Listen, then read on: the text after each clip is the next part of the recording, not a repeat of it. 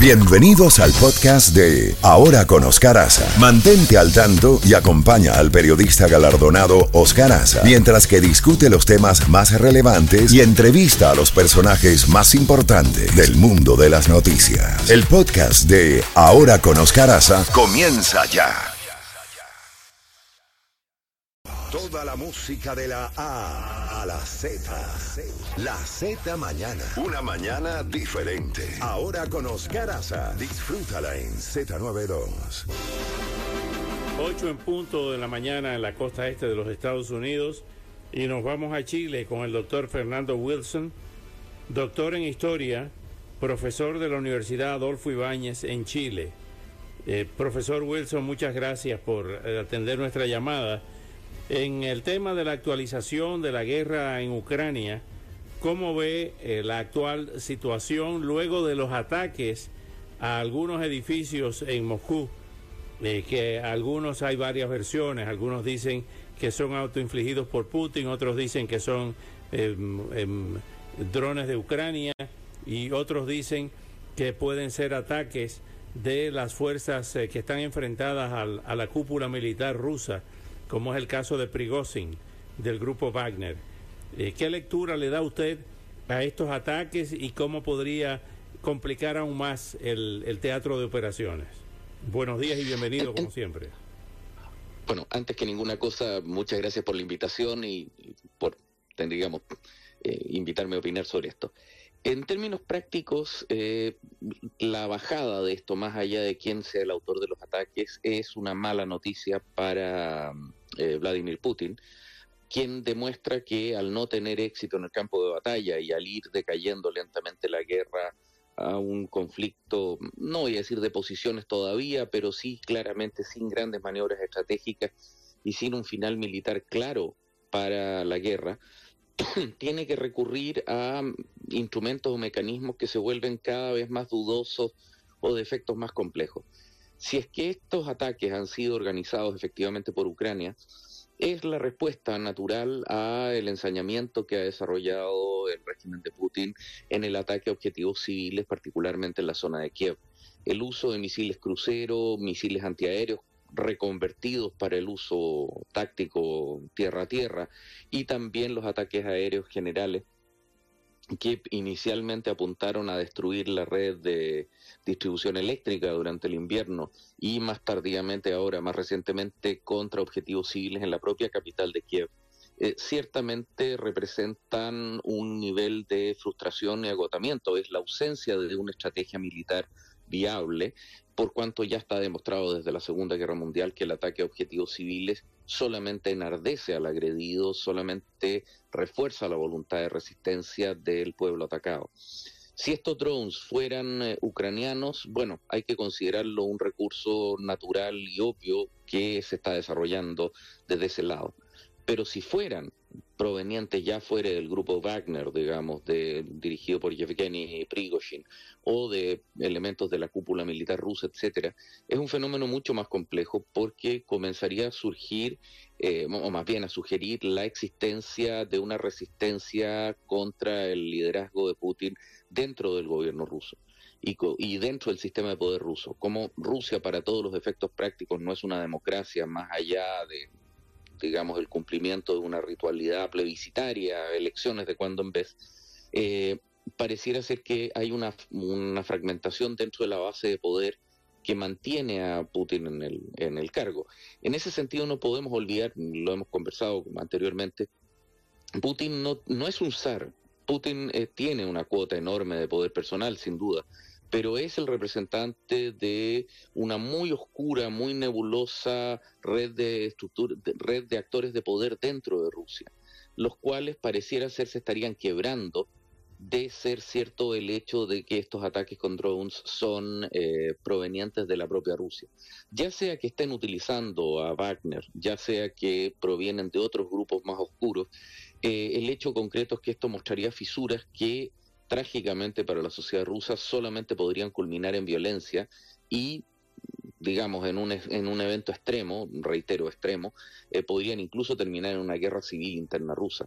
Ahora, eso es eh, de alguna manera lo que naturalmente se espera en un régimen en el cual eh, el liderazgo, como Putin, no ha tenido la habilidad de poder conducir el proceso de la invasión a, Ucrania desde que fue evidente el fracaso de la operación militar a las pocas semanas de la primera invasión.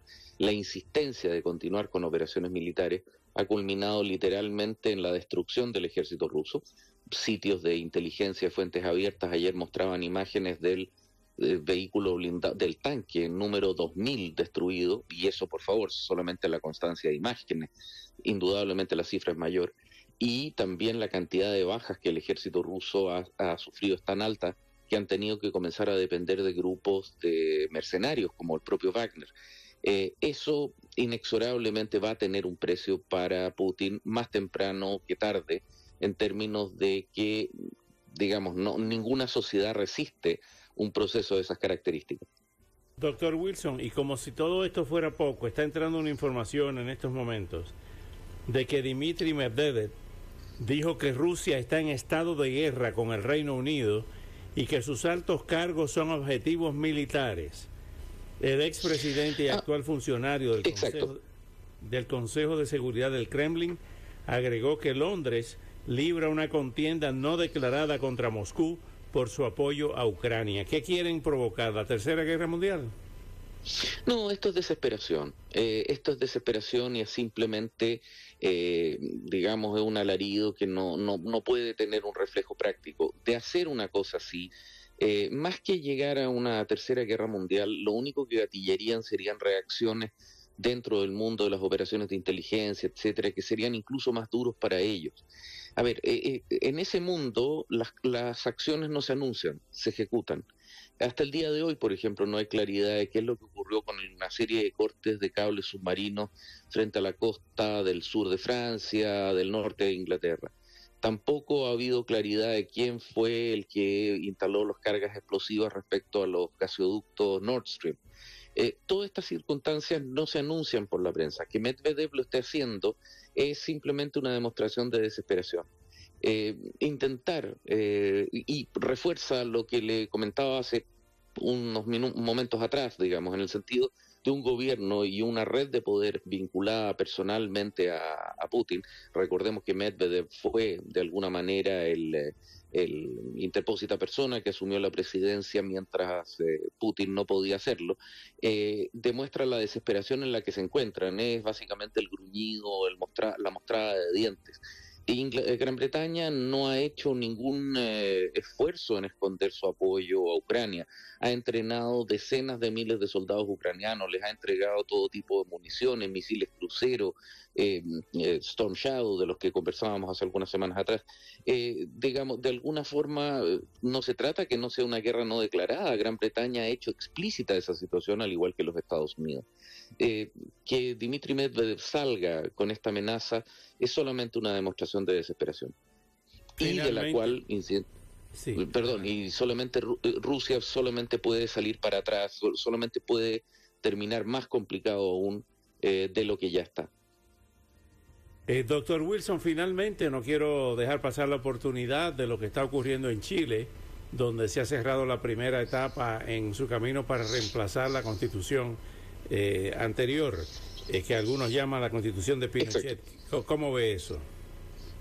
A ver, en términos prácticos, después de la desmesura que representó el proceso inicial vinculado a la convención constituyente, donde se construyó un proyecto basado en teoría de las identidades y que claramente no reflejó la opinión pública nacional, eh, en esta ocasión se da una, un proceso mucho más mesurado, mucho más ordenado, que ayer culminó con la entrega de un primer borrador que luego será analizado a continuación, a contar del 7 de junio, por un, eh, consejo electo de 50 miembros eh, en los cuales, digamos, hay una mayoría determinada, digamos, un partido de derecha conservadora ha sido el, eh, más beneficiado por el proceso electoral y en el cual, si bien es cierto, probablemente se introduzcan algunas modificaciones específicas, no es probable que haya un cambio dramático en esta situación.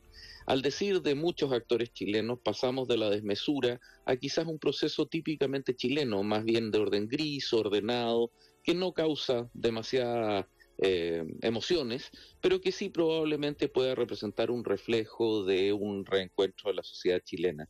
Eh, en torno a su tradición institucional. Recordemos que todas las constituciones chilenas desde 1828, la de 1833, 25, incluso la misma constitución del 80 de, Pinochet o del 2005 de Ricardo Lago, recibe los dos nombres, eh, reflejan una línea, una transición en la cual muchos artículos se han ido superponiendo y se han ido trasladando de una constitución a la otra.